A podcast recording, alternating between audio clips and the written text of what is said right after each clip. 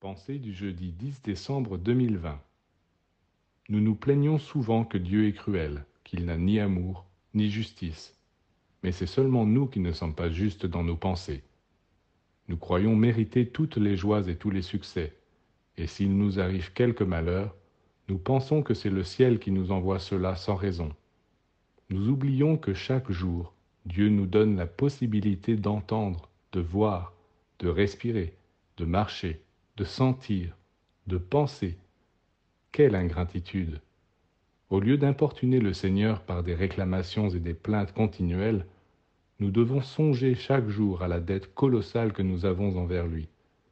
Sinon, nous perdrons tout. Si nous n'apprécions pas la santé, nous tomberons malades. Si nous ne sommes pas reconnaissants d'avoir un cerveau, des yeux, des oreilles, nous deviendrons stupides, aveugles, sourds. Et lorsque nous aurons perdu une seule de ces richesses, nous commencerons à comprendre ce qu'elles représentaient.